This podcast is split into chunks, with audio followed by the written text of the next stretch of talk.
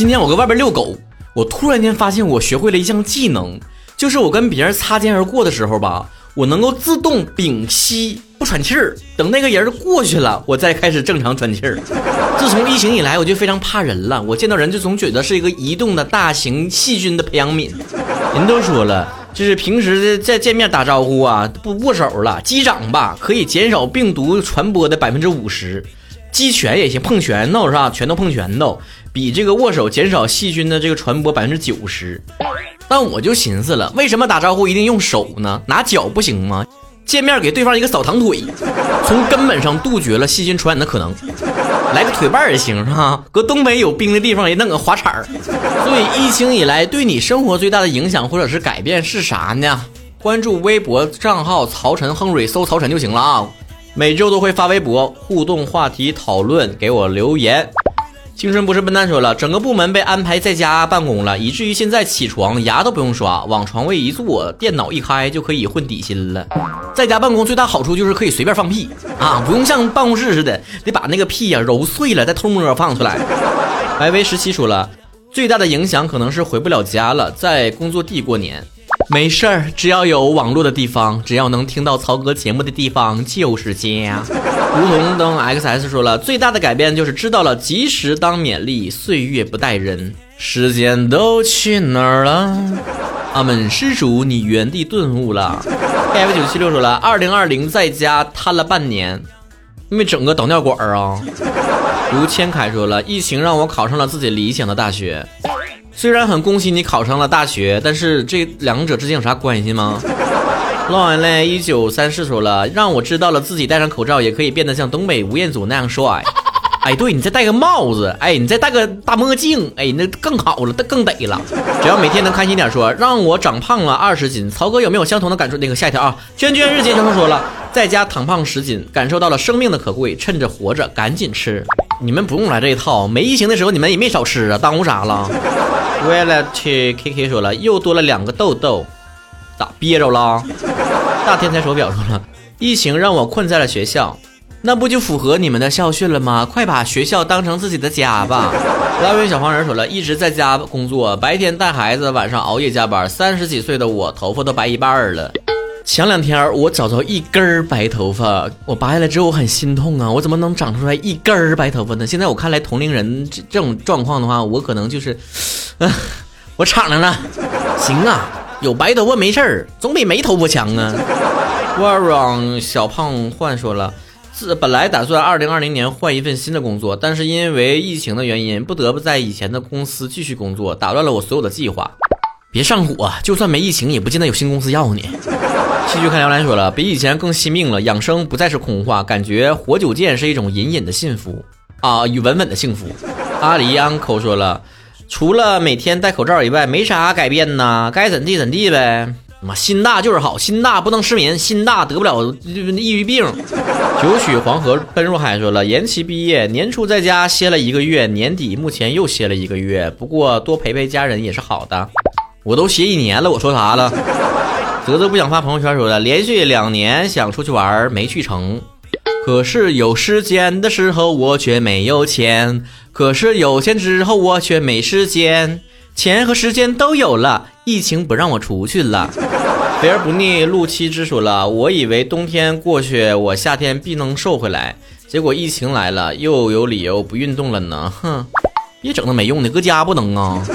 搁楼底下不出去不也行吗？咋的了？耽误你啥了？没明白咋回事呢？你这借口找的不成立呀！请夏天吃饭饭说了，学会了打游戏，也学会了做饭，现在跟男朋友一起做饭，一起打游戏。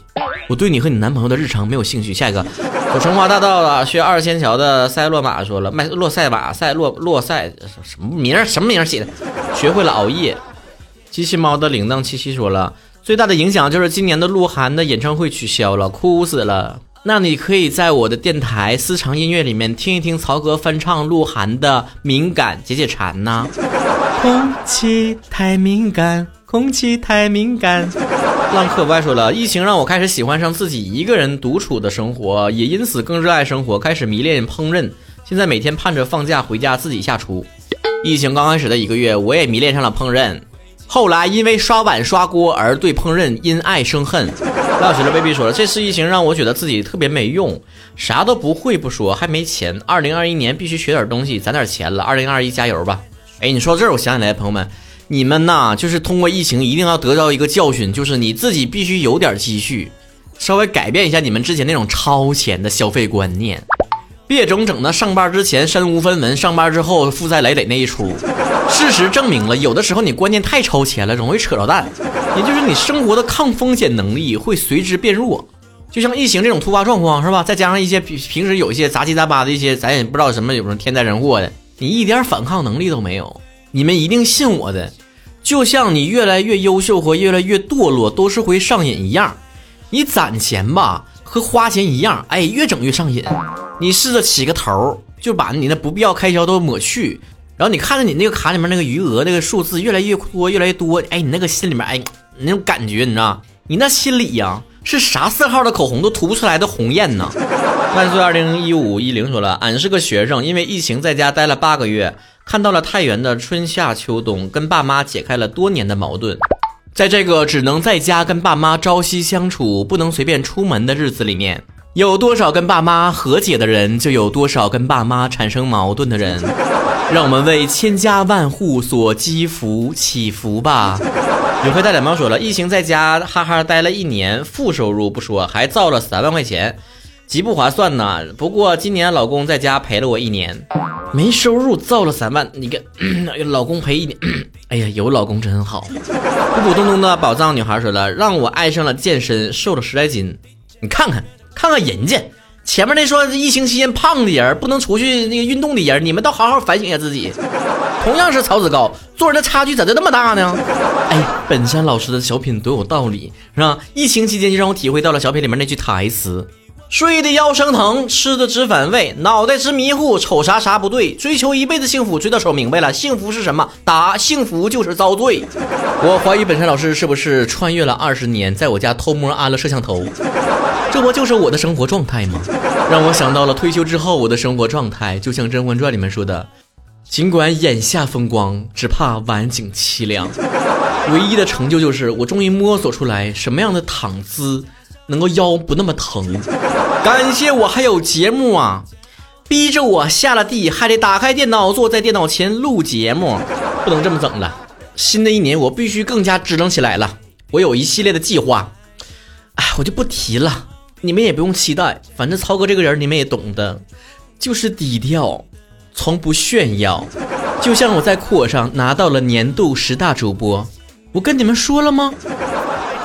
连续四年拿十大了，你们也就麻木了吧，是吧？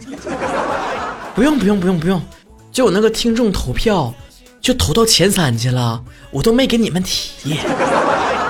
不不不不不不不用不用不用说啊，不用不用，嘘。